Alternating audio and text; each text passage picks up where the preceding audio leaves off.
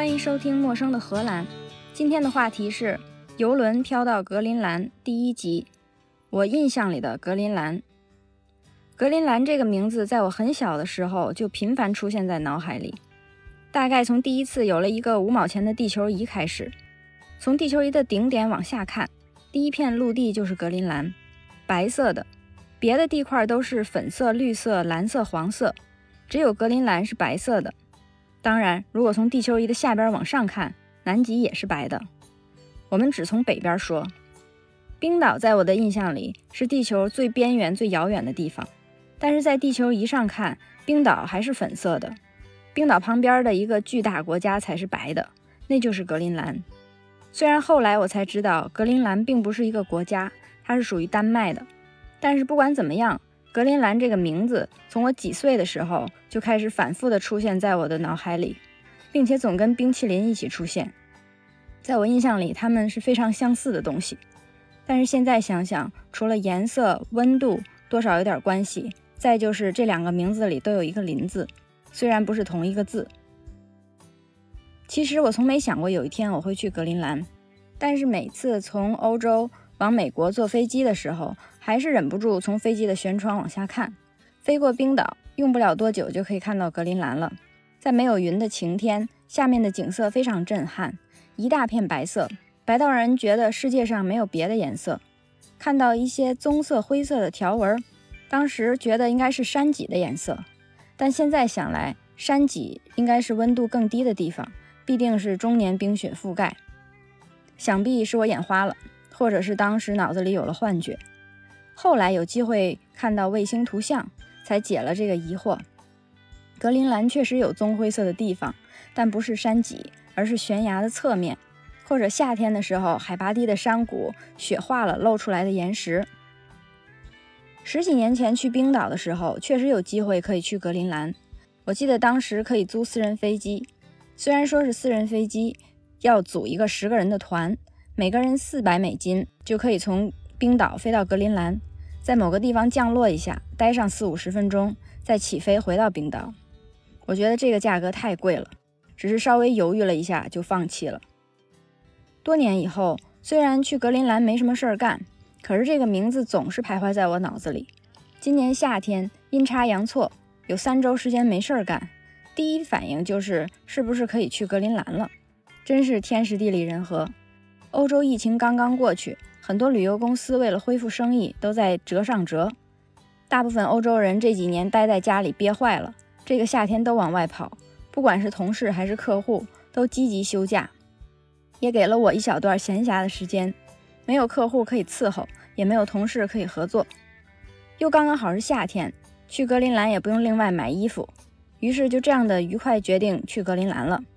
从决定到出发只花了四天，和单位请假订票。托付我的猫，交接工作，都神奇的在这四天之内完成了。去格陵兰最便宜的方法，大概就是坐游轮，从德国出发，经过丹麦、冰岛，就到了格陵兰。我在开车去德国的路上，忽然想到，我对格陵兰这么多年的执念，到底对格陵兰有多少了解呢？于是就发出灵魂拷问：提起格陵兰，我想到什么？结果思来想去，我只想到两件事儿。一个是莫卡托投影，一个是里奥纳多的纪录片。大家听到我的答案也觉得无厘头吧？待我一一解释。莫卡托投影是一种画地图的方法，一五六九年荷兰人莫卡托发明的，主要用于航海。莫卡托投影跟格陵兰有什么关系呢？是因为在莫卡托投影里，格陵兰特别特别的大，像整个非洲大陆那么大。不信的话，你可以马上打开百度地图或者谷歌地图。格陵兰看起来比中国可大多了，不知道活了这么多年，你有没有怀疑过这件事儿？实际上，格陵兰的面积不到中国面积的四分之一，那为什么它在地图上那么大呢？就是因为那个地图用的是莫卡托投影。画地图是一件非常有意思的事儿，忍不住多多说两句。既然我们都知道地球是个球体，那怎么样才能把它放在一张平面的地图上呢？然后还可以把这张图卷起来揣怀里，随时带着。其实这个问题也可以变成：我是一个三维的物体，怎么样才能把我的样子放在一张纸上卷起来揣怀里呢？和我最像的东西就是镜子里的我，但是镜子里的我只能看到我的一面，不管是正面、侧面还是反面。如何才能看到我各个面呢？就得在我周围放一圈三百六十度的镜子，然后把每个镜子里的影像连起来，这样就把一个三 D 的我放在一个平面上了。莫卡托投影就是这个道理，把地球卡着赤道放到一个直筒里。然后把地球表面的图像投影到这个直筒的里面，然后把直筒沿着圆柱的长轴剪开铺平，放到桌子上，得到的就是莫卡托投影。这个地图的好处是什么呢？就是东西南北在地图上是诚实反映的。缺点就是地图上两点之间的距离越靠近南北极，误差越大。这就是为什么在百度地图和谷歌地图上，格陵兰是那么大一片陆地。就是因为投影的时候把东西之间的距离放大了。我还有另外一个方法可以解释距离放大这回事儿。想象你有一个橘子，这个橘子就是地球，在橘子表面从顶上的中心点往底下的中心点用小刀划十条线，沿着这些线把橘子剥开，再把所有剥下来的橘子皮平摊到桌子上，这样就有很多像小船一样形状的橘子皮排了一排。假设你把每个小船形状的橘子皮的顶上那一点抻开，就是把小船形状的橘子皮抻成一个长方形，再把所有长方形排成一排，这样就得到了一个橘子皮表面的莫卡托投影。回忆一下，从实际的橘子皮变成投影之后橘子皮的过程，就是我们把橘子皮两边最尖的地方撑开了。格陵兰在地球上就是橘子皮的尖儿上。在我们做莫卡托投影的时候，就是把格林兰横着撑开了，也就是说东西走向的距离变大了。越靠近橘子的顶，这个变化越大。也就是说，在莫卡托投影里，越靠近地球的两极，距离失真就越严重。那话说回来了，为什么非得把橘子皮撑开呢？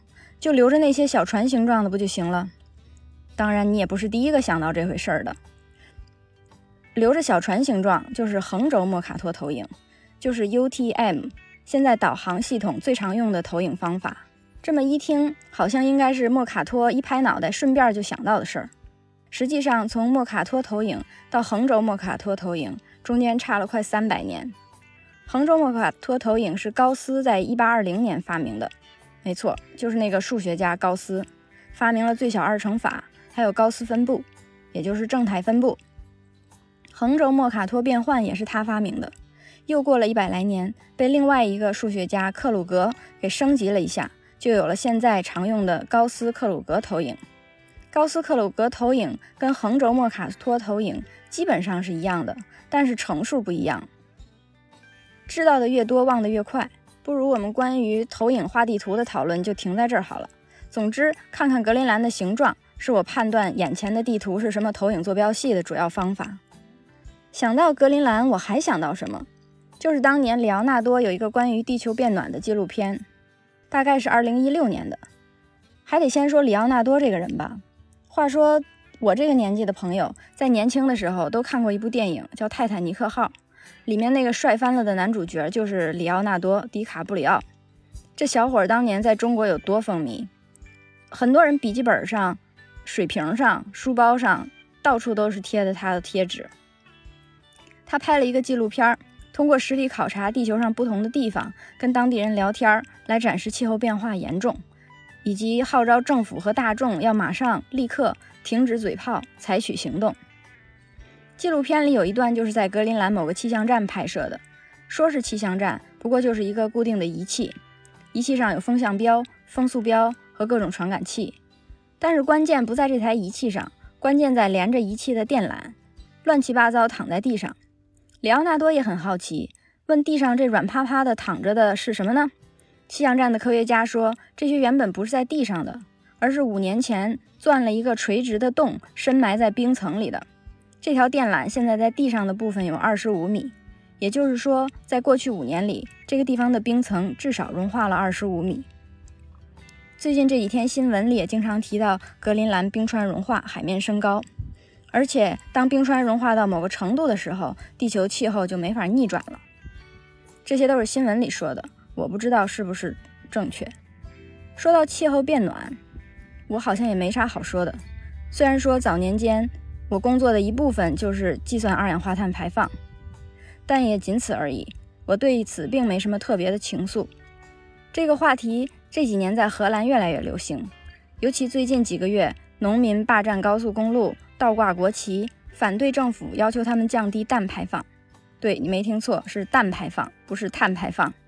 荷兰政府觉得牛在反刍的时候打嗝放屁，会排放出很多氮的化合物，是造成气候变暖的重要原因。之前在选议会的时候，也有一个议题。是应不应该限制公民吃肉？当时在我看来，这就是些无关紧要的事儿。但这才一两年的时间，该不该限制公民吃肉，已经变成了一个重要的话题。而且很多荷兰人改吃鱼、吃素，甚至让我觉得，我如果吃肉的话会被鄙视。不止我有这个感觉，最近我有同事从土耳其、南非来荷兰工作，都提到了这一点。他们也觉得，忽然发现，在荷兰人中间大块吃肉。会觉得有点心虚，在用暖气上也是一样。很多荷兰人买了小的电暖气，然后把自己锁在一间六七平方米的小房间，开着电暖气工作，而不是坐在宽敞的客厅里给整个家供暖。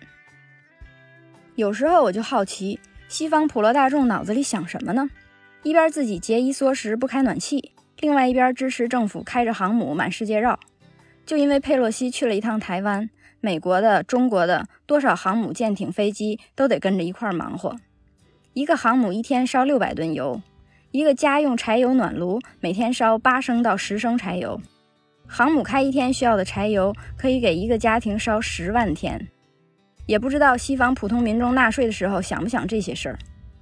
每次我被别人问着关于节能减排、气候变化，你有什么观点？我都没什么观点。我也只能问问他们：你知不知道佩洛西去趟台湾花了多少油？说回我自己，虽然我从来都不浪费能源，尽量少开车，没事儿别开灯，连开拖拉机割草都优化过我的路线，防止走冤枉路耗油。可是反过来，我又坐游轮去格林兰，暖气开满的游轮往冰天雪地的地方飘，这听起来也不是特别环保。有的时候我也觉得，是不是人类太自负了？研究什么气候变化的拐点，想阻止地球变暖，我们是不是想多了？也许地球变暖、变冷、气候变极端，都是星球演化的必然阶段。恐龙当年也没开车，也没烧煤，不是也灭绝了吗？想着这些有的没的的事儿，我就一路开到了德国北方的一个港口，上了去格林兰的游轮。欲知游轮上情况如何，且听下回分解。以上就是今天的内容。陌生的荷兰，下次见。